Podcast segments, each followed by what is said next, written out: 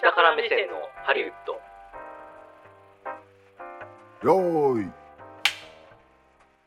こんにちは久保田裕也ですこの番組は映画好きというほど映画を見ていない映画好きヒエラルキーの下の方にいる久保田裕也と映画制作の現場を一番下っ端としてキャリアを始めた下から目線を持つ三谷金平さんで映画業界のいろんな裏側を話していく番組ですこんにちは、こんばんは、三谷金平です。よろしくお願いします。アンドアンド小林健です。よろしくお願いします。ありがとうございます。ありがとうございます。今日もゲストで、今週もね、ゲストで来ていただいてますから、ブラックリストブラックリスト、ブラックリストの小林健ですって言うと、ちょっとなんか、ちょっとアメックスとかだとちょっとなんか、あーそうねあれになっちゃうのかもしれないですけれども、今週もいろんな話をね、聞きたいと思うんですけど、まず、まあ、先週1回目だったんですけど、いかがですか？なんかこうやってみて、こう話してみて。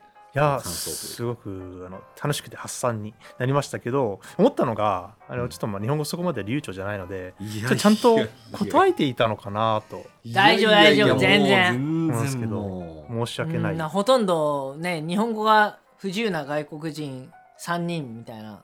僕らがまあまあまあ確かにね。それはね。あんま変わらないですよ。話それはありがたいです。いやいやいやいや本当ねいやでもね英語で話すとまたもう素晴らしくこうスムーズな感じなんですよ。だってもうさっき「シャットパックアップ」っていや言ってない言ってない。言ってない言ってない別に。言いましたっけ？ど言ってた言ってた言ってた。いやいやいやいいや。いやいやそうですか？うん。いやいやいやいや。すごいな。まあねちょっとそういうあたりもね。どどっかで聞ければな。今なんか西海岸の風が吹いたな。すごい。偏西風がね。偏西風ね。西から東ね。はいはいはいはい。あの CS でね。CS でねあの夏場に降水量が少ないから、ね、そうそうそうそうそう。ぶどうがよく育つという、は こういうねあの大学受験にもねそう。あの使える情報をねね。やっぱお届けしていきたいなと。え これ何ポッドキャスト何何ポッドキャストなんですよ、ね。本、当ですね。いやいやいやじゃあもう。続編ということでもういろいろねまたいろんな話していきたいと思いますが、えー、早速行ってまいりましょう。下から目線のハリウッドスタートです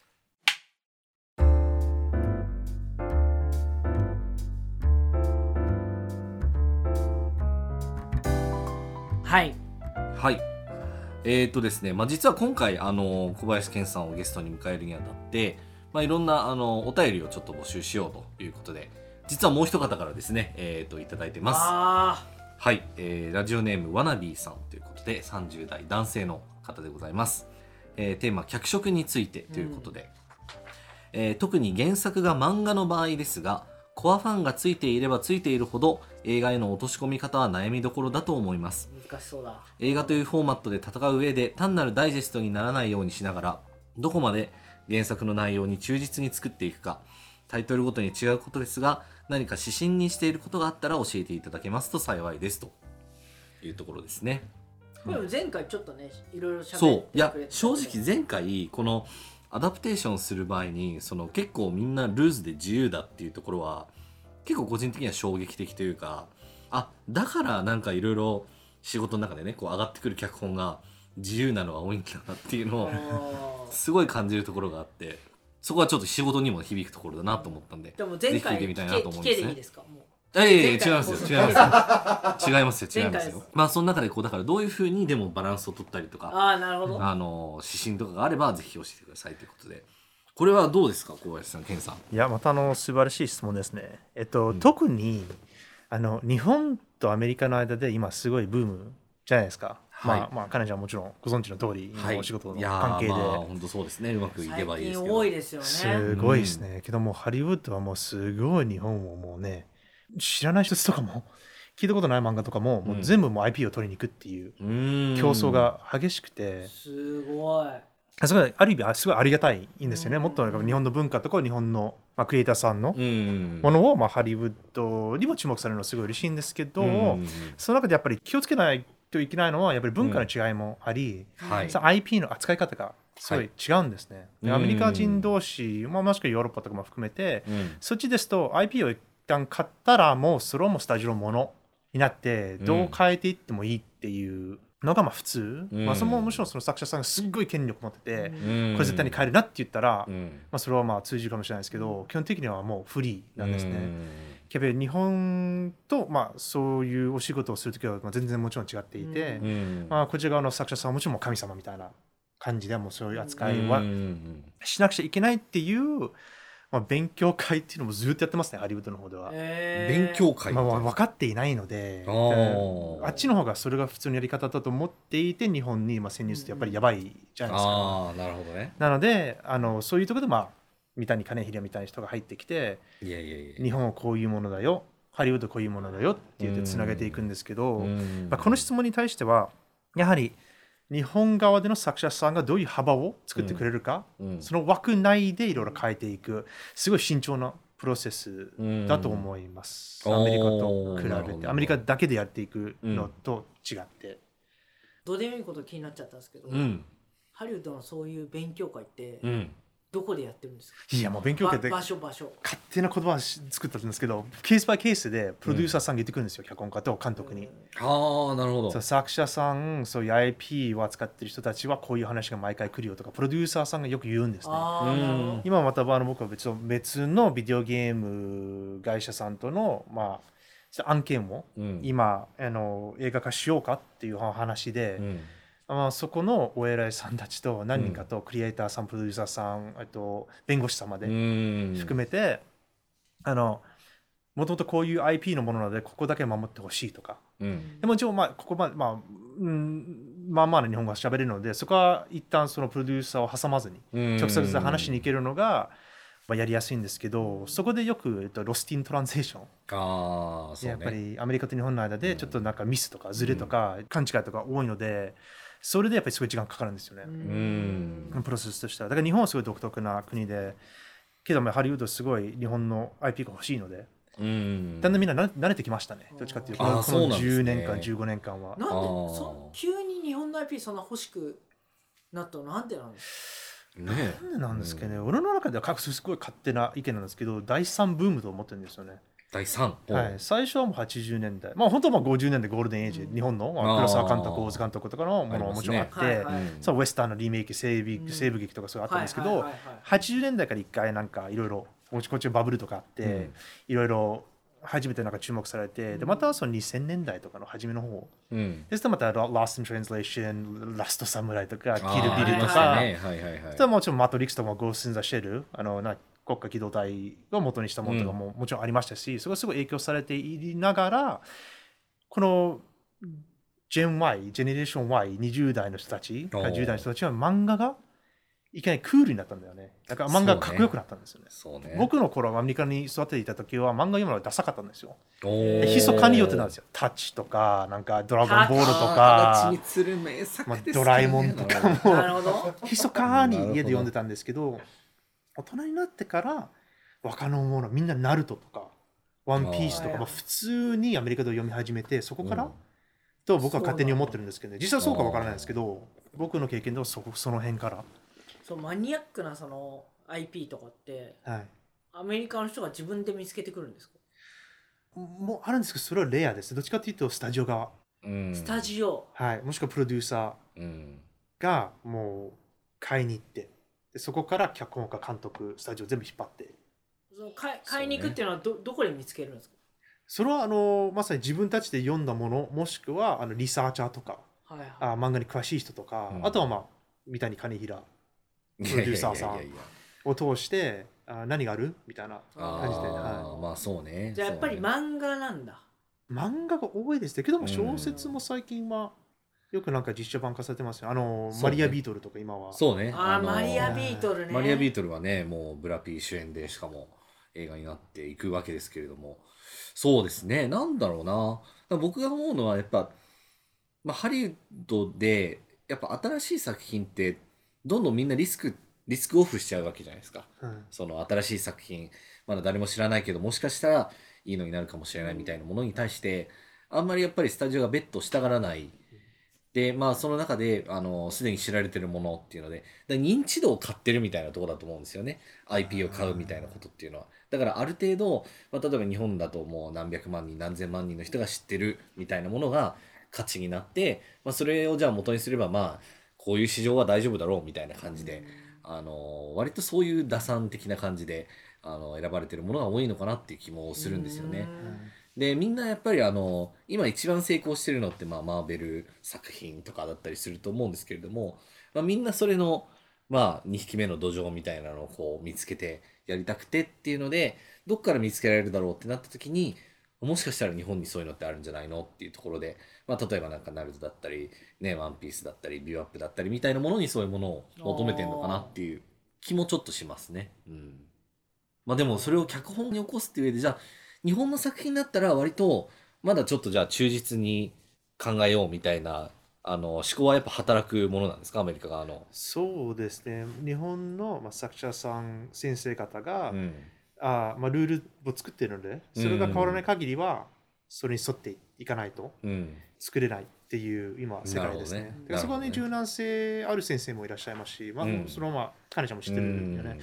そうそうその中でもちょっとフレキシブル、もう柔軟性がある先生の方々もいらっしゃいますし、うん。だんだんそこもまあ自然には変わって変化していくのかなと思いますけどな。うん。はい。確かにね、まあ、その自由度っていうところで言うと例えば、まあ、最近の文脈で言うと例えば「ゴーストバスターズ」とかでも、まあ、ゴーストバスターズって最近また映画になってるんですけど、あのまあキャストを全部女性にしたいみたいなと思思ったら、えまあ、一回そういうバージョンがまあ出てきたりとかしてはいてだからそういう、まあ、社会のその要請に合わせてというか、まあ、ちょっともうちょっと多様性をうん。反映しましょうみたいなことで、まあ、今僕らが今やろうとしてる作品の一個で例えば主人公の性別を変えたらどうかみたいな質問とかが来たりして、それをまあ原作サイドと確認してまあでもちょっとそれはどうかなみたいな話とか、まあ、いろいろしたりすることもあったりなかったりするんですけれどもあの それに関してはねやっぱすごくなんだろうなやっぱその柔軟性っていうのは日本側にはそこまではないというかなんか、うん、それをそうしているのにはまあやっぱりロジックがあって理由があってっていうことでやってるから、ま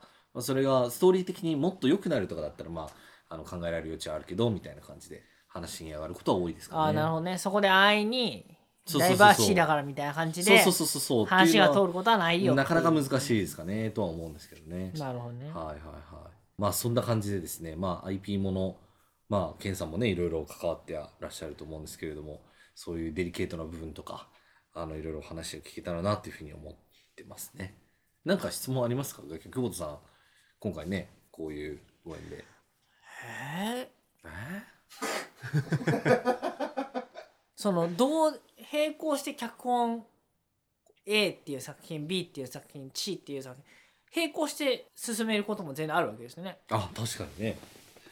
仕事していいところはやっぱり、うん、同時進行いろいろああするんだ。何がヒットするか分からないので、うん何が契約されるか分からないので、もうどんどんどんどんピッチしちゃって、あの最後の場合何も 当たらずうん送っていけないっていうようなパターンがあって、うんその逆はもう当たりすぎちゃってゲってなっちゃってちょっと時間がないわってはいうパターンもあって、うんでちょうどいいっていう、まあこれは一人それぞれだと思うんですけど、いろいろまあお偉いさんとか先輩とかは、あとエージェントとか話したところは、大体脚本家は2つの案件、もしくは3つぐらいでいいんじゃないっていっぺんには。それ以上はちょっとやりすぎっはいはいはい。ていうのがあるんですね。うん。そうたくさんあるともう頭ぐちゃぐちゃになりません切り替えたりとかねだって大変だとは思うんですよね。難しいですねうん。やっぱ張り込みすぎちゃうと、ある一つの話に、そこで一回自分の頭を抜き出して、ちょっと切り替えるっていうのは、ちょっと時間うんかかる時もありますね。なるほどね。ああ確かにねあの D からの質問で1日何時間ぐらいその執筆の活動に当ててるんだろうっていう。うんこれはもちろんまた人それぞれだと思うんですけど、うんあの個人的には本当に何もない時もう仕事しかない時は、普通にもう座ってて12時間とか。おおすごい。でこれも全然まあ自分の中上げようとしてるわけではないんですけど本当に職業病うん人生他に何もないから逆になんか寂しいからもう書くしかないみたいな。寂しいんすか？そうそうそうそう。だからっていう時はもちろん10 12時間16時間とか普通にまあ入入り込んでる時はけどいはいはいはい。もうライターズブロックいわゆるもう突っかかってて、あそうね行かないっていう時は本当にやばい時はもう何もできず一日。ああなんですけど正直ライターズブロックっていうものは存在しないっていう人が多いのでそれはどっちかっていうとわがまま。ああなるほど、ね。これも仕事だからやれっていう人もいて、うんそれを突き抜けるうんちょっとまあ戦略っていうか、うん。エクササイズとかも歩き回ったり、とりあえず何でもいいから言葉をかけとか、あいろいろみんな。なあるんですね、そういうコツがうん乗り越えるために。平均、今の平均だったら1日、ちょっとワークライフバランスを取ろうとしているので、うん。えー8時間とかああでもまあ普通のね、うんあのサラリーマンの仕事の時間ぐらいはまあやられてるってでその感じですね。書いてるだけではないんですね。8時間はうん。うんうん考えたり歩き回ったり、もう正直昼寝もある意味、うん仕事のためなのでっていう考え方でもうちょっと自分に今までちょっと厳しかったんで自分に対して、うん、あもうちょっと緩くしてもいいかなっていうのはあなるほど、ね、ありますね。そうなんですね。ブーストをかけるために必ず追い込みますからね体ああうん。まあ確かにね。朝元気でうん、昼回ってくると鈍ってくるからなるほどね。一旦脳に入る血とうん。空気減らしてああそうなんですね。死んじゃうってなってなるほど。ではいおしまいってやってまた血がブワーって入った時にうん、こうふわってくるわけですいろいろ思いつくっていう。そうですね。それがダサいあのことわざなんですけど、英語ではあの、うん。motion creates emotion。動動きが感情を生み出すっていう意味で、なるほどなるほど。ああ僕のケースは本当にそうなんですね。動くと相手がすごいひらめくんですよ。うん。座ってると何も。出ないですね。ね僕も出ないんだよ。なるほどね。あの私も最近あの樺沢志音さんの本を読んでるんですけれども。おお出た、はい。オ ーオーディオブックで。オーディオブックで。オーディオブックで。オーディオブック .jp で、はい。あオーディオブック .jp? のはい。オーディオブック .jp で聞いてまして。なるほどね。あの神時間術ちょっとずつ聞いてあ朝の時間こうやって過ごしたらいいんだとか、ね。起きたらすぐシャワー浴びるんだみたいなこととかをちょっと学んだりしてます。なるほどね後で金一封差し上げましょういやいやいやいやいや。い や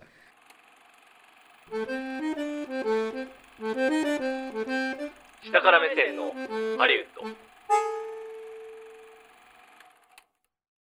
まあそうですね。まああとはちょっと個人的にすごい気になるのが、あの、まあ脚本家さんということで、一番プロデューサーとの、まあ、企画開発の段でやり取りが多かったりするんですよね。まだ監督をつける前の段階から脚本家にお願いして、でまああの脚本を書いてもらって、でそれに対してこうコメントを出して、えーやり取りしてっていうのがあるんですけれども、まあこの特にブラックリスト以降ですね、あの多分もう僕なんかより全然多いもう何百っていう形のプロデューサーを見てきてると思うんですよ、ケンさんが。何百。多分何百言ってますよね、多分ね。えーそれもあの脚本家普通だと思う1年あ。一年で、うん。もう本当に仕事してない間はジェネラルミーティングって言って、うん。プロデューサーに会いに行くんですね。うん。はい挨拶回り、ちょっと get to know you 感じでうん一緒に仕事しないかっていう。感じのミーティングが多さも普通ですね。あーそうであのヒット、まあ例えば move on みたいな感じのうん。シチュエーションがあると、あの英語では water bottle tour って言って、うんペットボトルツアーって言って。なぜかというとあの、毎回スタジオに行くと必ずお水くれるんですよ。はいああそのツアーを一周するんですね。なるほどはい、業界を。これをもらいに行くわわけですね。うん。はい、でそのブラックリストの前からもそのエージェントがすごい頑張ってくださって、うん。もうほぼ毎日ミーティングありましたね。へえうん。はい、それはもうあい向こう側もポジティブポジティブというか、うんもうなんだこの時間はみたいな感じじゃなくてはい、いやいやもうそっちそっちがリクエストするんですね。じゃあ僕の脚本のサンプルを読んで、あーこの脚本家と会いたいっていううんミーティングをセッティングなるするほど形ですね。はいあの今年の新人王の人が来るみたいですよって感じですよ。そりゃもう、うんぜひってなるよねぜひってなりますよね。そうそうそう。そんなイージーな、うんいやけど、あのめんどくさいのがロスでうん運転するのが一番めんどくさいんですよね。スタジオも全部バラバラなので、最ミーティングマックスでも3つぐらい入れてももう too much ぐらい。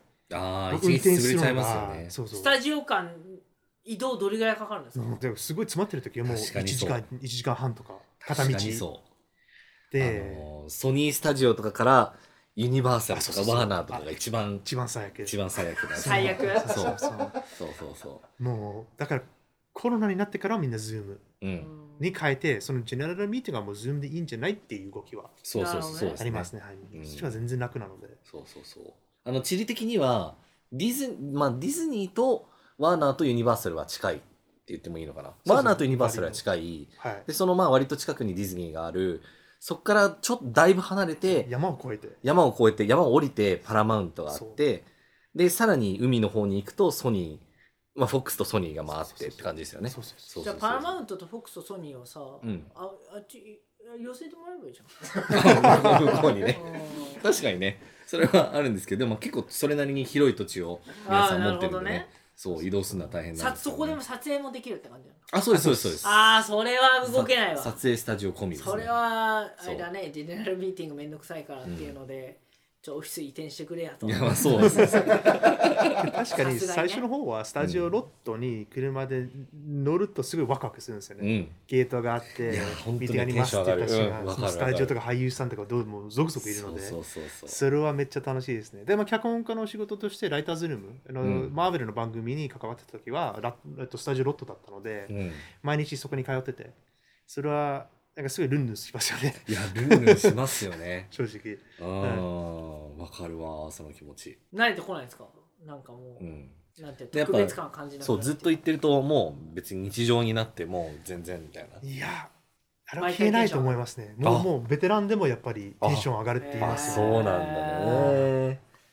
なるほどね。すごいな。まあちょっと聞いてみたかったのはでそれでプロデューサーがまあたくさんいて、はいその中でこういいプロデューサーとか良くないプロデューサーとか なんかどういうプロデューサーとだったら仕事したいなって思ったりするかとかそういったなんか資質的な部分をうん、勝手に勉強したいなってちょっと思いましてあの知りたいなって思ったんですけどああそうね。ちょっと知りたいなって三谷インスタインではないですけれどもまあ三谷プロデューサ将ーとして。来のね。いやいや将来のじゃないですよ。将来もダメですよ。皆さんそれはね気をつけてくださいね。は気をつけてください 気をつけてたらもうダメだけどね。い、まあ、ちょっとそのあたりのプロデューサー像ってどんな感じみたいな。プロデューサーの業界の印象というか。いやいやいや、もうあのステレオタイプ。うん悪口で言うと、プロデューサー信用しちゃいけない。よってみんなが、まあ、うん半分ふざけて言うんですけど、うん。まあ、正直、プロデューサーがいないと作れないので、うん。ですごい腕持ってるプロデューサーの方は、うんコネがすごい。スタジオの中では権力がある。かつ、脚本を読んで何がいいか何が悪いかってちゃんと分析できる人。うん。かつアーティストさんに対してすごいまあ尊敬しつつちゃんとやっぱりデリケートじゃないですか、脚本家とか監督とか俳優とか、うん。特に。だからスタッフさんも。なんでそういう、えっと、接しの仕方がちゃんとしてる社交的なうん。人っていうのが、あのまあ、一番理想うん。うん。なんですけど、まあ、脚本家としてはやっぱり自分が書いたものをちゃんと理解してくださってでそれをより良くしてくれる人うん。を常に探していますね。で、それだけではなくて、ちゃんと今の業界って特にやっぱりいろいろあったじゃないですか、MeToo とか、うん。やっぱりまあ性差別、偏見、えっと、人種差別とかもありますし、うんその中でもちょっと新しいハリウッドがこうやって生み出してきて、もうちょっとみんなリスペクトしようよっていう。うん。で今までやっぱり監督は怖いとかみんな言うんですけど、プロデューサーが一番怖い人だったんですね、今までは。うんだからおっしゃる通り、そういうちょっとあんまり名前言いたくない人たちが、うんまだちょっと悪いレピュテーションがあって、いろいろひどいことしてたんですけど、もうそういう人と働きたくないっていうスタジオが、やっぱり、えっと、リスクなので、どっちかというと。はい。そうねそうね。なので、それいい意味で、えーもうちょっと脚本家とかあの監督にリスペクトしてくれる人がうん。だんだん増えてきたので、それはちょっと嬉しいですね。うーん。あとはまあ、それエージェントとかマネージャーがあの僕の性格が分かってるので、それに合わせてくれてるんですね。あー。おあとこうう、いうジャンルを書いてる人だから、こういう人と会えばって、うんちゃんとそこはあの、まあ、キュレーションをしてくれてるので、それは嬉しいんですよね。だからその本当に正直、もう9.9割めっちゃいい人たち。おお。まあ、第一印象、なるほど。ね。第一印象ね。かっこ第一印象じゃあ第第10印象ぐらいになるとどれぐらいの人がいい人なんでしょうね。どうなんですか？まずそこまでお仕事してないので、けどあの周りの脚本家とか監督とかスタッフさんと話して、そこで情報をいろいろゲットするんですね。ああ評判みたいなね。そうそれはリアルトークでも本当にぶっちゃけどうですか？って聞いて、あ最後から最後、最初から最後まで働いてすごい人だったよ。助けてくれたとか、あと、あ、ちょっとやばいよっていう人ももちろんいますので。なるほど。ねレピュテーションってね怖いのよ。なんか桃井かおりみたいになりましたけど。やっぱりねあのー桃井さんもハリウッドいらっしゃるから。ねあそうですね。だからやっぱ桃井スタイルになりますわそれは。ね ちゃんと仕事をしてうん。ちゃんといい人で。うん。ねげ日本の芸能界もやっぱりね言うもんね。うん。能力が高くてずっと売れてる人は人間もちゃんとしてるって。うんそうですねだけど、俺それは本当だと思いますね。あー。今まで会ってきた先輩とかベテランの人たちは、すごい、すごい腕持ってる人たち、本当にもう優しいし、うん。頭いいし、うん。もう一緒に働きたいっていうオーラはすごい。うーん。いやー長く長く食っていきたいですね。本当そうですね。何の話してんの？えその中でじゃあえっ、とあいいなって思ったプロデューサー全体の何割ぐらいになります？いや、あの、正直、まあ、もう本当にもう 9, 9割はすごい。あそっかそっかそとなるほどね。思って、でまあ、うん。実際に仕事ちゃんとわからないんですけど、今、えっと、今まで仕事を手掛けたプロデューサーがもう8、9人ぐらいで、うん。みんなすごい人でした、今のところ。あうんなるほどね、はい。やっぱそうなんですね、はい。ほう。これは割とざっくりとした D からの質問なんですけどどういう時に苦労する？苦労というのはどんな苦労？どんな苦労でもいい？対プロデューサーでの苦労。ああ確かにねあ、質問ですね。これはあの案件にもよるんですけど、うん。やっぱり自分が持ってるビジョンがこういう映画になるべきじゃないのかっていう時と、プロデューサーいや違うよっていう時がああすごい苦労する時はあり合ますね。わせる必要があるってことですそうですね。合わせる、まあ、もまあ、最終的にはこっちがあの雇われてるので、はいはいは合わせなくちゃいけないうん。いなるほどな時はあるんですけうどん、けどそういう時には脚本家として、いや、こういうストーリーが一番おも売れるんじゃない？面白くないんじゃない？っていうね。えっと話し合いは、まあ、楽しいんですけど、あとやっぱり苦労はしますよね。やっぱりあ一致しないと。うん。でそこでまた監督と同じ戦いがあって、まあ、ま前の時にも話したんですけど俳優とか女優も大物でしたら、もちろん意見がガンガン来るのでそれを全部まとめてうん。一つにこうやって成り立つのがいやーそれはもう辛いですね。もううるさいなってなる ね。いや今もまさに一つのちょっとホラー系の映画をうん。今あの元々の人が書いたものがありましてその修正の仕事に入ったんですけど、うん。スタジオプロデューサー A プロデューサー B みんないい人なんですけど、うん。全然考え方が違ってて裏で私の方に 言ってくるんですよ。はいはいはい。だからちょっとあのプロデュース言わないけどスタジオとしてはこういうもの欲しいんだよ。あわかりましたって言ってプロデューサー A さんはいやスタジオとプロデューサー B はこういうこと言ってるんだけどこれが一番いいんじゃないみたいな。プロデューサー B はまた別の。でそこなでまあいわゆるまあ離婚しそうな親の間の子供みたいな。どどうやってどうやってどう裏で言うなよってそうそうそうそうそう。お父さんはねこう思ってると思うんだけどみたいな。だからまあ全体的に見たら全然苦情っていうか全然そこまで文句ではないじゃないですか。最終的にはまあ夢を作ってるのでこういうそういう面白いお仕事じゃないですか。うん。だから別になんか世界をこうやってなんか変えていくわけではないし、うん。別に手術とかしてるわけではないのでまあ文句っては言いたくはないんですよね。でもみんながみんでもそんな状況でみんなを幸せにすることはできないわけじゃないですかそうですね。そしたらどう決断を出してくる。んですかそこが厳しいんですよ。そこは勉強して、うん。エージェントとかと話して、うん。エージェントと話すの？それね。誰が一番ここで権利持って誰がだうん。誰のこと一番聞くべきなのかっていうのはなるほど。大体急めっちゃ急に日本社会みたいな。話そうそうそうそう。そうめっちゃめっちゃ似てますよでもすごい外資系ヘッジファンドに買われた会社で働かせてもらったりとか外資系の会社で働いててすっごい思ったんですけど、日本社会はそういうなんかベタベタの世界でうん。海外はもう超実力主義みたいなああなんかの言うじゃないですか。ねドライでさらっとしててとかね。うん。もちろん実力の評価あるけども日本社会は全然ベタベタしてんなって思ったんですうよ、ハリウッドはドロドロベタベタ。人脈そうね。もう全部がもっともうアメリカでもみんな言うのはあハリウッドって別に高校じゃんみたいな。そうハイスクールみたいだってそう。言われるんですよね。同じ社会社交的な関係なんて言うんだろう。そだから一番人気者がいてなんかその人に従わないと危ないよとかそういう。ああなうるほどそうそうそうねそうそうそう。もうだからビバリーヒルズ青春白書みたいな。はいはい。まあベンチャー業界も一緒ですからあそうですかね。これは。うんねこれはこれはおかしいんじゃねえかって言ったらああみたいなうんああみたいな。あ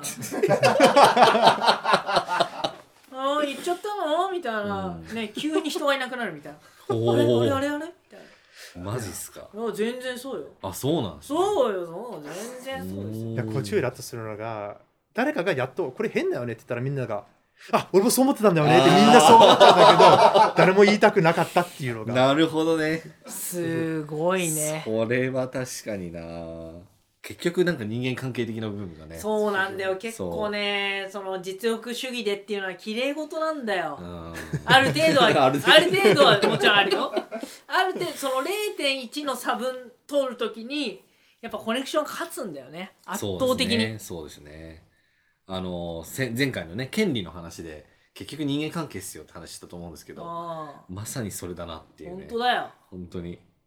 まあでも本当ねあのでもその中でうまくやっぱり振る舞ってまあすちゃんと好かれるべき人にもまあ好かれてで評価されてやってってる人がやっぱりずっと残ってる人たちなんですかねやっぱね。そうだと思いますね。ね。前にはももちろんその中でも怪物みたいな人もいましたけど、うん。それで最終的には僕の中ではなんか自分に自信がないからうん。そうやって人にリアクションするのかなっていうのもありまして例えば才能ある人って、まあ、変わってるじゃないですか。で特にクリエイティブな業界の中では。でそういう意味ではただ単にもその性格がちょっと変わってるっていうことでその受け入れが良くないとかうんでもあるんですけど、今のところはやっぱり優しい人できる人頭にいい人は、うん。トップまで行ってますね、まあ、自分が見た限り。本当にまあ狭い視野だけなんですけど、うん。なるほどね、はい。世界もね。うん、長く活躍する人は決まってるんすよ。うん。まあでもやっぱ悪い人間じゃダメだっていうのは間違いないですねそうね。本当。それはそうだと思います。俺は。ああ。お。脚本家の才能って何だと思いますか？っていう。知らんまあ、まあ、久保田さんはね、ご存知、ご存知じゃないかもしれないですけれどじ。ゃないからね。えー、才能ね、確かに脚本家の才能って、あの人才能あるよって、さらって言っちゃうけど、何を指すんだろうねっていう部分はありますよね。なんかどっちかというと、まあ、2つに分かれて1つは心理学なんか心理がすごい分かってるああ。人間の行動動機うーん。が分かってる人はキャラクターうまく描けます確かに確かに。あうん。それはねそうなのよ これね、は本当にそうです、うんあのね人間を人間臭く描ける描けないとテーマの選定も良くて話の筋も面白くてもいまいち入り込めないんだよねああ、それはね、うんそうね。だけどそのに人間のその生臭さみたいなのが出た時うに、ん。すごいひその誰かに投影するんだよ見てる人は。でそれを描けるのってやっぱりその人間をよく観察してるうん。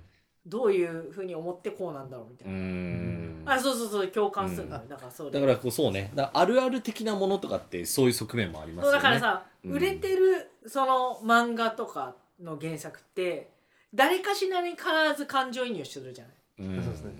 でそれってやっぱり人間うまく描写できてるんだよね。そうです観察してね。うん。やっぱりそういう、まあ、前も話したと思うんですけどさ悪役とかもやっぱり何かに共感できればその人の,、まあ、その人種か、まあ、その性格とかに関して、そうなってくるとやっぱりもっとなんか面白いキャラクターになるじゃないですか悪役でも、でそういうキャラクターを作る脚本家が僕にとって一番なんか才能があるのかなとそうですね。思うんですよね。確かに。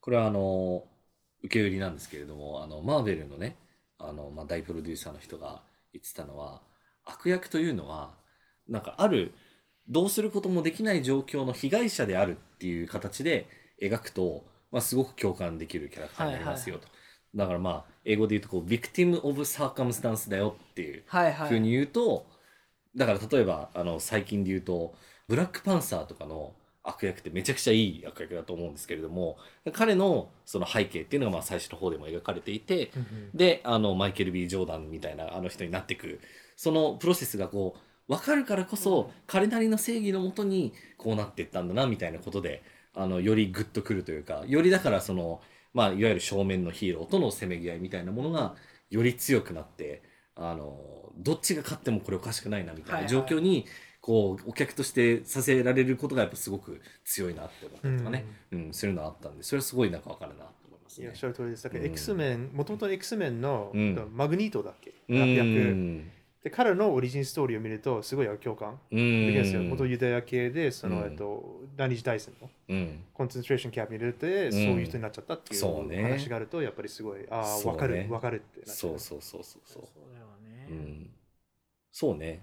でえでも2個あるって最初言ってたと思うんです。そうちょっと2個目だけ聞いてそうですね。あ2個目は、まあ、やっぱりそのストーリーの構造ですよね。あ構造ね、はい、だからどこでひねりを入れるのかとあかキャラクターが選択肢 AB あるときは、うん。A がちゃんとした選択なのに必ず B いっちゃうとか、そういう作りをうまくこうやって、ーうん。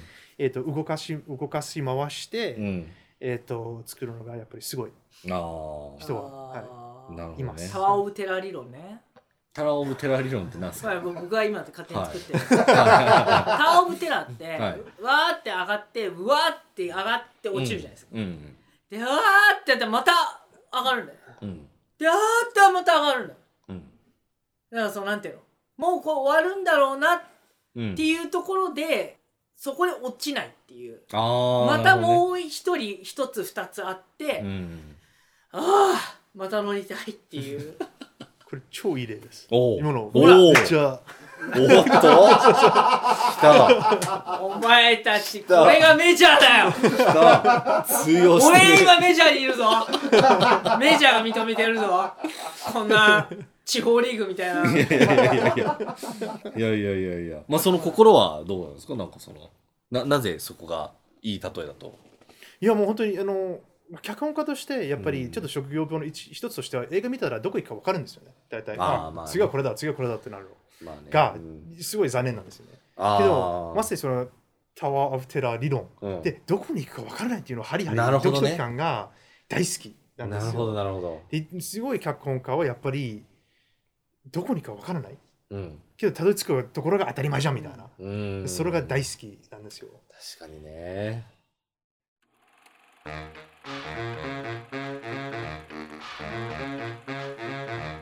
下から目線のハリウッド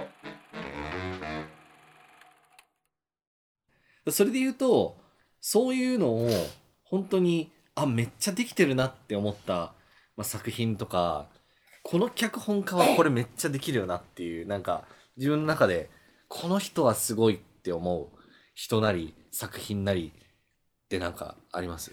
あーまあいっぱいいるんですけどうん。もともとあこの人のキャリア目指したいっていう脚本家は、あとアーロン・ソーキン、あ。まあ、当たり前の大物なですね。んですけどはいはいはいはい。彼もともとソーシャルネットワークとかね。はいはいはい。ははい。いえっ、とウエストウィングとかはい。アフュー・グッドメンとかいろいろやってる脚本家の人ですね、うん。うんで彼のはなぜかというともちろんストーリーももちろん面白いんですけどあのセリフのリズム感。そうね。そうこれちょっと非現実的。はい非現実的。なんですよ、すごいスピードすごい才能のある人。これは現実こうこういう話し方ないだろうっていうぐらいのフうんァストペースな話し方がめっちゃ面白いんですよ。う。ん。確かにソーシャルネットワークのそのいわゆるそのザッカーバーグのセリフ回しみたいなのってそう。なんかラッパーっぽいんですよ。なんかイ韻踏んでるっていうかそう。こうリズムでこうだそうこうだそうそうそう。こうだからお前こうなんだみたいそなう。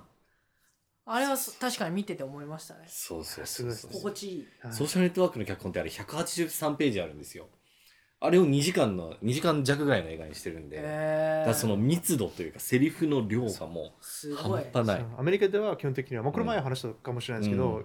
1ページが1分というざっくりなルールがある1ページって、うん。そうですね。けど182ページ書いて、うん。スタジオがこれダメでしょって言ったんですけど監督も、いや彼が書いたものを2時間ちゃっきりでやってて、うん。実際測ったんですよ。そう。パチってて。でおっしゃる通り2時間ぴったりっていう。監督も脚本家も全部分かってたんですよそこがそれがすごいはい。すごい。確かにアーロン・ソーキンはね。なんだろうな、まあ、いくつか作品見るとあなんか似たようなことが出てくるなとか似たようなやり取りが出てくるなとかっていうのが、まあ、見えてくると思うんでぜひあのチェックできるとねいいと思います。ソーシャルネットワークとあと何見たらいいかな。あの僕の一番彼の中の映画で一番好きなの、今は好きなのは、あのスティーブ・ジョブ。あスティーブ・ジョブズね。あースティーブ・ジョブズ。ありました。あれはもうそういえばそうだった。舞台並みな作り方でもう3コマみたいな、うん、beginning, middle, and うん。でもう全部もう1対1の会話。っていうのがもう最高、あれは何回も見ますね。そうね。そうだ。スティーブ・ジョブズだと例えばこのバグ直すのになんか6日間かかるんだよみたいなこと言われていやいや神様は世界を7日で作っただろうみたいなやり取りとかあったりするんですよ。そうそうそうそう。なんておしゃれなんだみたいそれでなあそこであのアメリカンジョークあの分かるね、うん。であので神様は世界を7日,、7日目で作ったからお前できるだって言ったら、でいつかあなたが、まあ、神様と例えしてどうやってやったか教えてっていう、そうそうそうでスティーブ・ジョブズ自分のことは神様と例えてるからっていうのがそう。いう面白い比例がいっぱいあるんですそうそうそうそうそう。えーいやーだからそういうなんか言葉の遊びとかねやっぱ上手い人っていうのは脚本家としてはやっぱ素敵だなってなりますよね、うん。脚本家目線うで、ん。この映画はすごいっていうかうんこれ一番すごかったなっていうのはどなどれですか？うん。どの映画？いやーまあここまたリストがめっちゃ長くなるんですけど、うん。正直あのもともと,、えっと映画の業界に入りたいって思ってみた映画はあの旅立ち？グッドウィル・ハンティング？ああグッドウィル・ハンティンググッドウィルハねンティングね。あれはあの年であれ書けたのがもうありえないぐらいあもうハリウッドの中でもいや絶対にあの助っ人いただよって言われたんですよもううんうん疑われててもう25歳24歳かなんかでうんベン・アフリックマット・デーモンがあんなのかけるわけないだろうって言ったんですけど、あの学校の間に見たんですよ、脚本を。ううんんで、あれすごかったですね。オリジナルを読んで、うん。けどなんかやっぱりちょっと若い人が書いたような要素もありつつ、うん。すごいなんか知恵がある、うん。なんかセリフもあったり、うん。あれはすごいですね。であれ毎回見るたびに泣きますね、やっぱり。最後。わかります非常に。あれは泣きますね。グッドウィルハンティング見よグッドウィルハンティングぜひぜひ本う当に。これ見見よう。年内にぜひ見ていただきたいだっですね。て新人王がみいいって言ってんだそうです。しかもあのもともとはなんかサスペンススリラー系の、うん。えっと、ストーリーもあったらしくて、うん。そこであのプロデューサーがそれはもう消していいよって。うん。うんこれは本当ヒューマンドラマなんだから、それに、うん。えっと、力入れて信じろって言われてうん。変えたんですね。で、まあ、結果はもちろんアカデミー賞だったので。いや本当に。あとあのグッドウィルハンティングでアカデミー賞を取ったマット・デイモンとベン・アフレックのスピーチの動画をぜひ見てほしいですね。こんな二人がこんな素晴らしい作品を書くんだっていうぐらいもうワイワイキャッキャしてるんですよね。20そして234ぐらいでね。そうそうそう。そうそうそう書いてるんで、えもうなんか嘘だろってこうちょっと信じられないようなあの感じがちょっとすると思うんで。ぜひぜひね見ていただけたらなと思いますね。うん。そうですね。あこれはちょっと定番になりつつある、まあ、小林さんにとっての健さんにとってのいい脚本とは？みたいな。ああ、これまたいい質問ですね。難しいですね逆に。なんか、自分の中でいい脚本っていうものはスラスラ読めて楽しめる。ただ単に。うーんけど、それが実際に映画化されるかはまた別の話なんですよね。なので、いい脚本っていうのは個人的にはそれなんですけど、業界から見たものは、それかつ作れるもの。うーん。だからすごいサイファイ世界を Doom みたいに作り上げてオリジナルでって言ったら絶対に作られないじゃないですか。 Dune そうね。100億円とか200億円かかるから絶対にやらないよって言うん。ですけど、脚本としてはいいっうんていうパターンもありますし、なのでそれをまあ足して終わったものであれば、まあ、低から中予算のうん。作れる面白い話。っていうものですね。それはすごいなんかちょっとシンプルな答えなんですけど、うん。あとキャラクターがちゃんとしてて、うん。まあ展開がわからない、先が読めない、う読めないっていうのが基本的な。なるほどね。それが良い脚本であると。そっか。いやでも本当そうだな。本当そうだな。だってそのプロデューサーとかスタジオの人たちって本当にもうすっごい読んでるので、最初のうん。10ページで大体わかるんですね。うーん。で友達の中でも最初の10ページと最後の10ページ読んで、そこよかったら中身を読むっていうんですけど、だって今の、ぎまあ、これちょっとまた話が変わっちゃうんですけど、今の今の世界ってやっぱり Netflix、Amazon、Apple いろいろあるじゃないですか。うん。でも溢れてるじゃないですか。溢れてます。で、その中で脚本家もちょっと焦ってきて、どうやって目立つかっていうのがチャレンジになってきたんですよね。そうですね。で最初の5分、最初の3分、最初の1ページで何か起きないと。うんやばいよってなんか言われるんですよ。俺はそれは正しいかわからないんですけど、うんでよくあの映画でも最初のシーン、オープニングシーンは必ずアクション。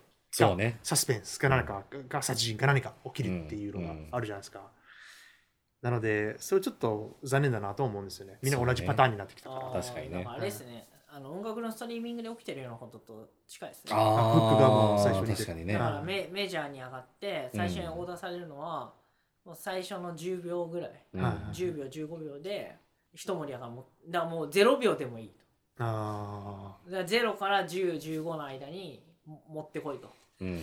山を、はい。まずは、ーあの、マーベルの番組で働いてた時も言われたんですよ。あのヘッドの人に。あのそう面白いひねりとかはうん。残すだって、もうもぐいぐい持ってこいって。ああで最初の本当2分本当30秒で、えっと、視聴者をフックしないともう消えちゃうからうん。って言われたので、なるほど、ね、もう詰めろ詰めろ詰めろって言われたんです。よ。そうそれはなるほどめちゃめちゃ言われた、はい。うん、そうか。いやー。すげえなー。やっぱなんか言葉の重みがちょっとね違いますよね。って思いません？なんで？あの新人王のやっぱり言ってる説得力的なものをすごい感じるんですけどどうですか？あんまビビっちゃうブルっちゃってるの 私ブルっちゃってますけど。ブルっちゃってる、うん。ね。いやそうだなってい思うよやすごい本当に。改めて。だからそれを、っうん。て言われてますよねっていうのは、うん。メジャーのさうん。スタジアムで見てる人の感じじゃん。うん。でケン小林はほらフィールドに立ってるから。そういやいねやいやまだペイですよ。あの。いやいやいやいやいや。ダグアウ。ト。いやいやいやいや。でもねでもフにいるのといないのとって大きく違うからそう。そうそうそうそうあの球打つんだぞって言われて、見てる人は「ああそそれだよ」って言えるけど 打席に立ってうん。うん見たら怖くて打てねえよこんなもねんみたいな、いや本当に。らそういう重さですよね。はい。そうです。その差ですよね。その差ですねやっぱりね 非常に感じますね。異常に感じますか感じますね。ほとんど空振りなので、ストライクアウトしてるばっかり。です。ら空振ってもいいんだもんねだって。まあまあまあまあまあね、うん、いや今日めっちゃいい話いろいろ聞けたんですけれどもまあお時間もそろそろって感じですかね。というところで今日ここまでいろんな話をねしてくださって本当にありがとうございます。やいやこちらこそあの楽しいお時間をありがとうございます。マジで超面白かったです。えーというわけで我々エンディングに参りましょうということなんですけれども、えー映画 .com で各週金曜日にこれも配信してますと。で、えー、と今週も先週に引き続きキャリアチェンジの回ということで、えーぜひ、えーご読みください。あとは番組へのお便り感想は、えー番組公式 Twitter から案内が出ています。下から目線のハリウッドもしくはアットマークしたハリで検索してみてください。はということで、はい。これまだねちょっと聞きそびれたことあるから、はい、それはちょっと今週のディレクターズカットで聞きそうですね。はい。はいそちらで、はいというわけで次回もお楽しみにお相手は久保田彩と三谷金平と、小林健でした。